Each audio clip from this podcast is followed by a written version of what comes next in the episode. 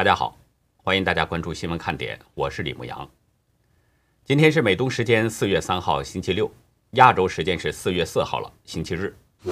台湾泰鲁格号列车事故三号又发现一具遗体，使罹难人数攀升到了五十一人。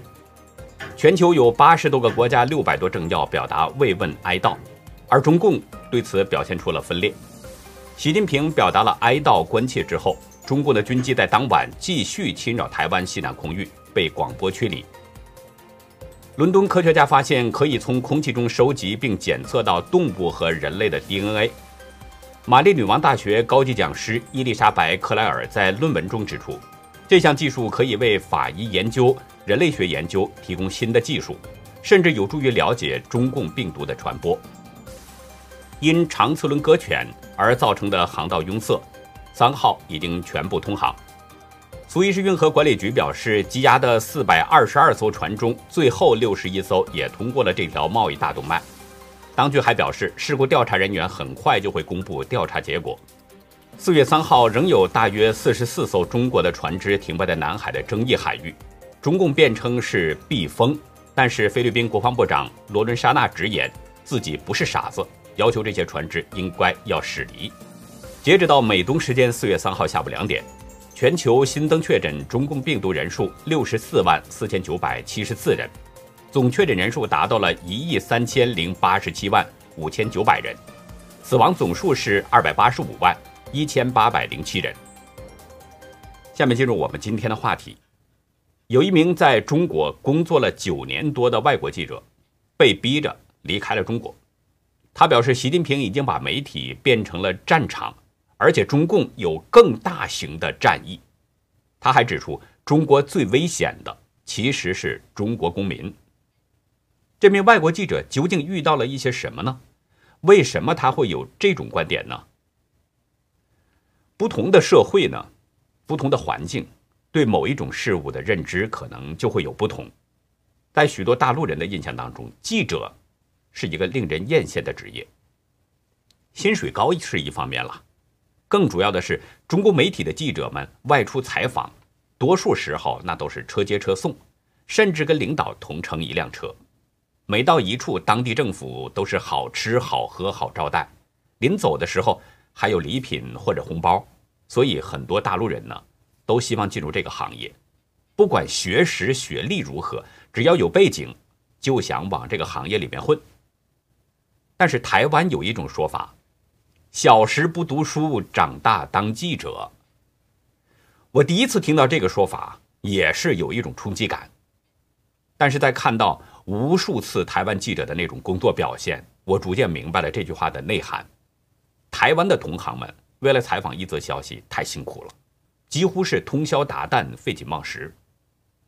我不知道那些人呢，他们的学识啊、学历怎么样，但是我相信应该不会太差。因为在自由竞争的环境里边，没有真才实学，估计混不下去。后来我结识了一位台湾的记者朋友，印证了我的观点。我的这位朋友呢，年龄不算大，上学的时候功课很好，读过很多书，甚至在台湾的人群当中也可以说是出类拔萃。但是他后来选择是进入了媒体，而且一路做的都非常出色，是一位学究式的记者。他告诉我。选择做记者呢，就是因为喜欢这个职业，可以报道事实真相。尽管很辛苦，甚至有时还会遇到危险，但是他从来都没有后悔过。说这些呢，其实是有感而发的，因为我看到英国广播公司 BBC 的记者沙磊，在中共的压力威胁之下，和爱尔兰广播公司担任记者的妻子莫瑞一起转调到台湾了。昨天正在防疫隔离中的沙磊。以第一人称发表了文章，使我被迫离开在中国做报道的严峻现实。有朋友可能记得这么一件事儿：，二零一七年十二月的时候啊，BBC 报道了在中国大陆的那个天网工程。报道中指出，中国一直在建设世界上最大的监视网络。当时中国呢已经有一亿七千万个监视器，而且。中共计划是在随后的三年当中还要新增四亿个，许多监视器都有人工智能，包括脸部识别技术。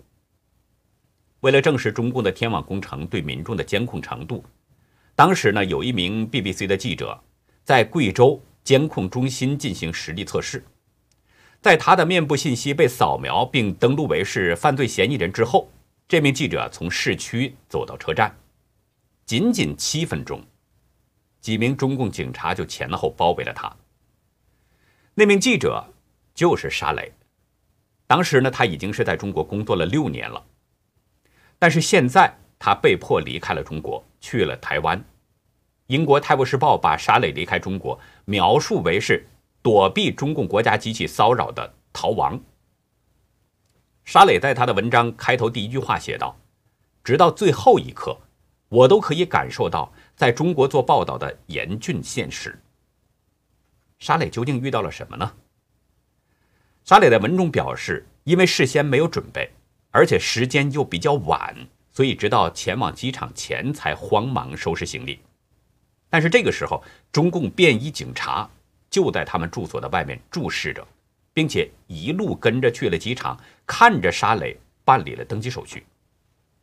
中国的这些做法，在任何人看来，沙磊都存在着极大的风险。但是中共的宣传机器却是仍然在极力否认这些事实。中共官媒《环球时报》他表示说，沙磊在中国没有受到威胁，除了他可能会因他诽谤性的报道而被在新疆的个体起诉。不过，中央社表示，中共声称沙磊的报道激怒中国人民，这种说法不太可能属实。正如沙磊在文中指出，由于长期被禁播。绝大多数中国民众是看不到我们任何报道的。文中表示，尽管所有这些使自己的派驻工作在焦虑和不安中走向尾声，但实际上，他只是近年来一长串离开中国的外媒记者的最近一例，而这还只是中共在国际舞台上发起的更大型战役的一部分。沙磊是习近平上任的同一年，二零一二年。抵达中国工作的他，看到习近平运用中共僵化的政治体制，对社会各个层面的控制是越来越强。在习近平掌权的十年当中，媒体已经成了战场。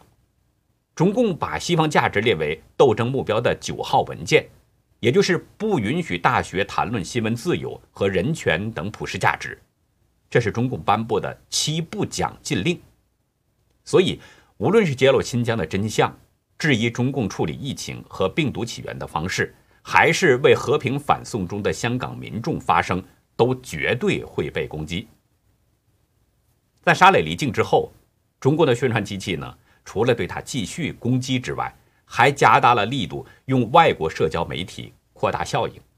中国的战狼外交官们掀起 Twitter 风暴，猛烈抨击外国的报道。中国媒体宣传可以在境外发表。发布他们的内容，不受任何限制，但是中共在境内禁止独立报道，审查外国的媒体，并且阻止外国的记者加入他们的社交媒体网络。沙雷写道：“中共最近几年都是以虚假为由，不理睬外媒对新疆的报道，可是大部分关于新疆真正正在发生事情的揭露，是建立在其自己内部文件和宣传报告基础之上的。”沙雷指出，在大规模监禁系统的运行过程中，一个现代数字超级大国无法在网络上不留痕迹，而发掘这些足迹的重要新闻工作将继续在远处进行。也就是说，外国媒体呢对新疆的报道很多都是中共内部流出的资料讯息，并不是捕风捉影。我跟大家说过一件事儿，有一位大陆公安的朋友呢曾经对我说过：“勿过留痕。”当时那位朋友是提醒我，使用互联网的时候一定要小心，不要被中共盯上。那现在我们反过来想一想，其实这对中共也是一样，他在网络上运行的那些东西也会被别人看到。正所谓是要想人不知，除非己莫为。沙雷表示自己虽然被迫离开了，但中国境内仍然有致力报道真相的外国记者。还有一些中国的公民冒着巨大危险在揭示真相，比如之前人们对武汉封城早期的情况，大部分信息都是来自于这些公民记者。说到这儿呢，我顺便插一句，前两天，大陆的拳击教练徐晓东在视频爆料中说，第一位报道武汉真相的陈秋实已经回到了青岛老家，是处在监视居住的状态。但是另一位公民记者方斌依然没有任何消息，还需要我们每一个人持续不断的关注，直到确认他们都安全为止。沙雷写道：“我们不应该忘记，在这场全球思想新战役中，因为说实话而持续面临最大风险的人，就是中国公民。”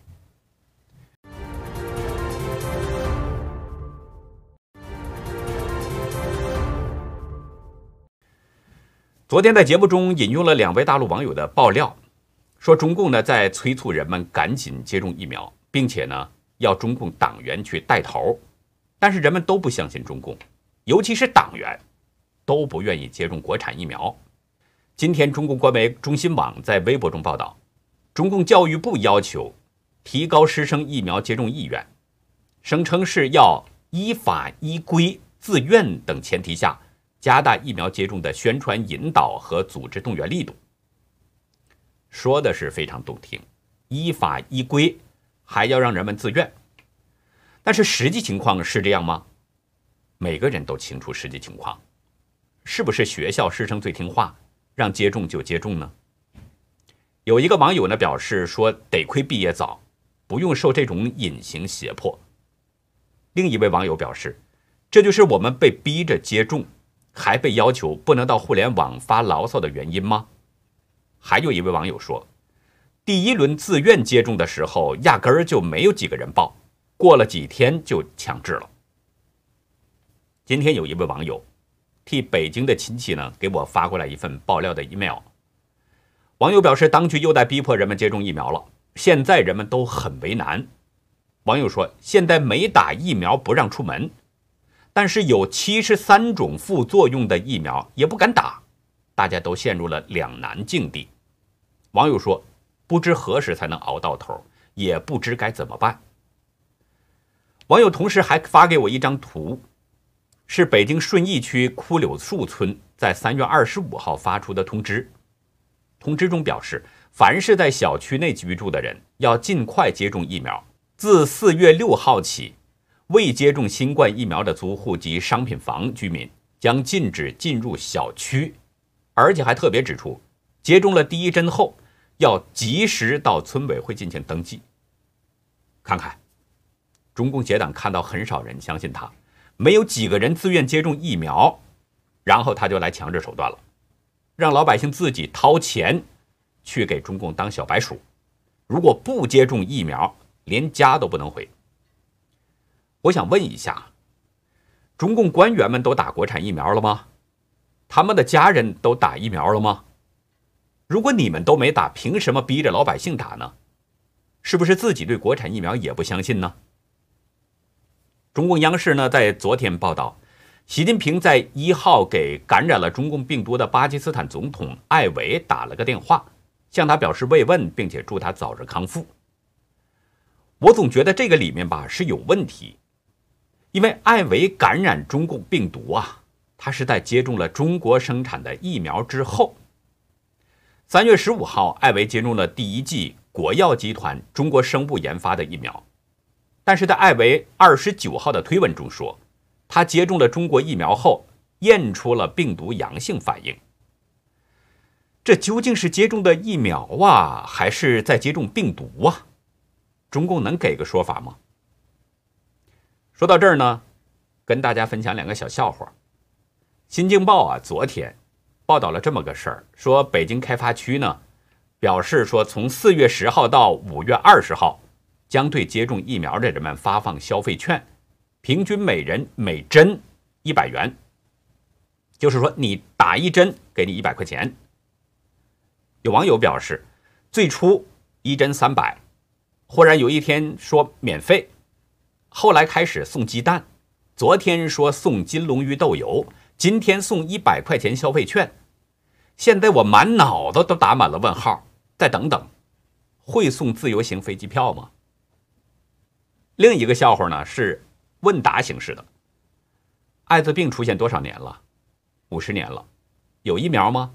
没有。非典出现多少年了？十多年了。有疫苗吗？没有。那个新型的啥啥啥多少年？一年多。有疫苗吗？有。中国一些地方的家长啊，在看到自己的孩子不听话呀，不断制造麻烦的这样的时候呢，通常会说这个孩子是要账来的。这种说法其实就是前世因后世果。不知道这种说法在西方社会有多少人相信？昨天，哥伦比亚广播公司 CBS。周日早晨，这个节目呢，公布了一段对亨特·拜登的采访影片。亨特在影片中表示，前段时间被热炒的装有儿童色情的那个电脑，很可能是他的。而且他还透露，拜登曾涕泪横流地劝他不要吸毒了。CBS 主持人特雷西·史密斯向亨特问到了那个笔记本电脑，随后这个亨特呢，在回答中就说：“当然，当然，那个电脑。”可能是我被偷的那个，他表示自己有一台笔记本电脑可能被偷走外流了，也可能是被害了，或者是俄国情报单位干的。不管怎么说，不管亨特说了多少种可能，他是承认电脑可能是他的。那也就是等于在说，里面的内容是真实的喽，并非虚构哦。这不是谁在泼脏水，是亨特亲口承认的。相信大家还有印象，在去年大选之前的十月，《纽约邮报》披露呢，特拉华州的一个电脑维修店发现了一台电脑，里面有很多敏感信息，其中包括亨特的不雅照片和影片，而且里面还有关于一位大人物的信息。这些资料如果被证实是真实的话，那很可能就会影响到大选情况。所以，这个电脑门事件当时是被称为是最大的十月惊奇。不过，拜登随后表示，笔记本电脑上的信息是俄罗斯释放的虚假信息，为的是要影响美国的总统大选。然后，去年的十二月二十二号，拜登又一次对福克斯表示，笔记本电脑中关于亨特的信息是俄罗斯的抹黑。在 CBS 的一次采访当中，拜登又表示，情报界警告。朱利安尼是被俄罗斯提供了虚假信息，普京正在传播关于自己的虚假信息。拜登一口咬定了是俄罗斯的虚假宣传，是普京在影响美国的政治。但是现在被亨特这一个有可能打脸了，这等于就是在说他爹拜登在说谎吗？你说坑爹不坑爹？亨特还表示。在特拉华州威尔明顿的家中呢，当时七十七岁的拜登当着孙女的面，也就是当着亨特女儿的面，阻止自己开车离开，为的是不让自己去吸毒。亨特没有指出具体的时间点，也没有提到当时呢是在用什么样的毒品，只承认这件事儿是在二零二零年的美国总统大选期间。亨特有三个女儿。分别是二十七岁的纳奥米、二十一岁的芬尼根，还有二十岁的梅西。他说，当时呢自己正准备上车，女儿们就挡住车门，不让他离开。这个时候，拜登一把将亨特拉过去，抱着亨特，边哭边说：“我不知道该怎么办，我不知道该怎么办，求求你。”但亨特说自己当时就想着怎么找个理由离开现场。再去打一次毒品。接下来呢，我们还是要跟大家分享一下关于人性中的善的故事了。在分享这个故事之前，我想呢，先问大家一个问题哈：假如您呢是一位餐馆的老板，有自己的招牌菜，这个时候呢，有人向您讨要这个招牌菜的食谱，您会不会给呢？我们今天这个故事的主人公史蒂夫·朱，从面孔上来看。应该像是一位华裔，他和阿贝贝呢是在巴尔的摩共同经营着一家餐馆。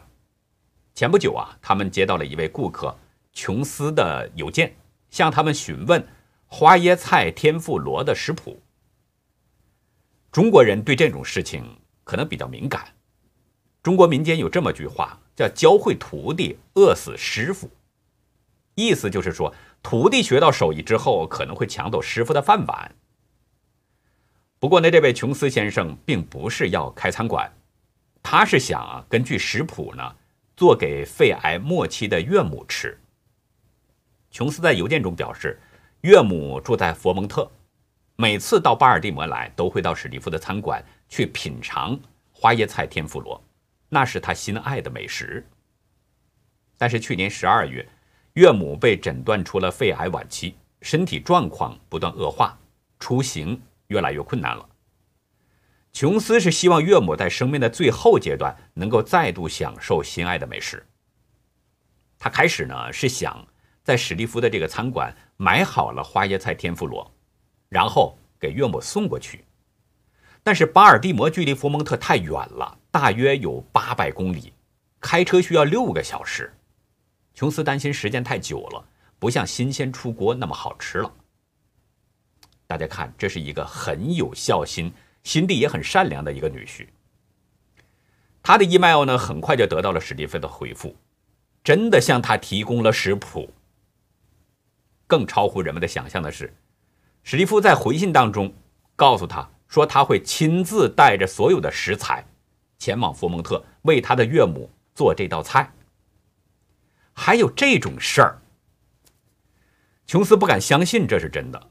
他马上再次跟这个史蒂夫确认，史蒂夫回复他说：“没问题，只要告诉我们日期、时间和地点，我们就会准时抵达。”到了约定的前一天，也就是三月十四号，这一天呢是星期六。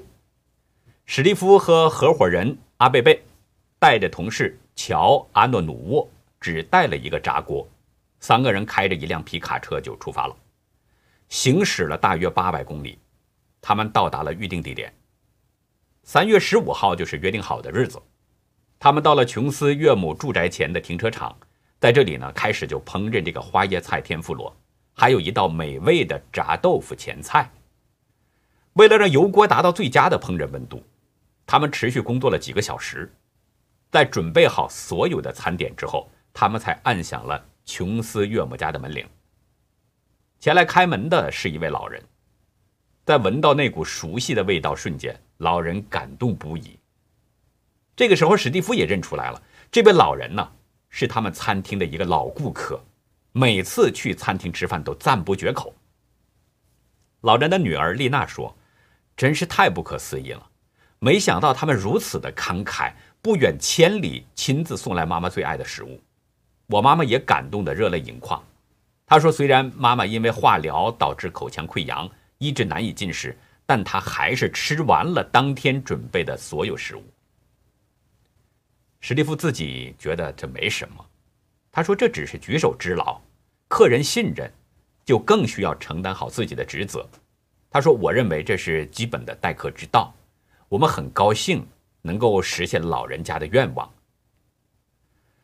巴尔的摩的市议员齐克·科恩转发了丽娜分享的这则轶事。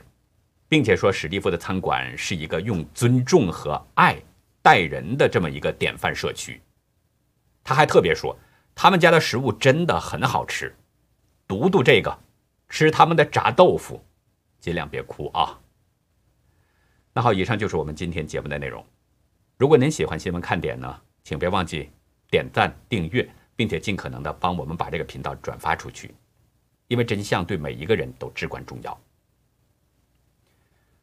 我是谁？从哪里来？到哪里去？科学家呢，把这些问题都当作是人类的终极问题。可是，美国五岁的男孩瑞恩告诉他的妈妈：“我是另外一个人，结过五次婚。”他提供了很多细节。科学家深入调查之后，发现这个瑞恩说的都是真的。在今天的会员区，我来为您讲述这个瑞恩的故事。欢迎您到优乐客会员去了解更多。好的，感谢您的收看，再会。